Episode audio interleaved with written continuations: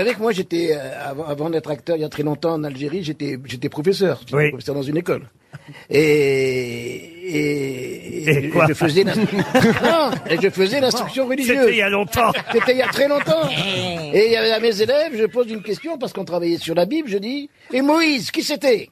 Ah, il y a un type, un peu con comme ça, il me dit, euh, Moïse, c'était un con. Comment tu dis que c'est un con?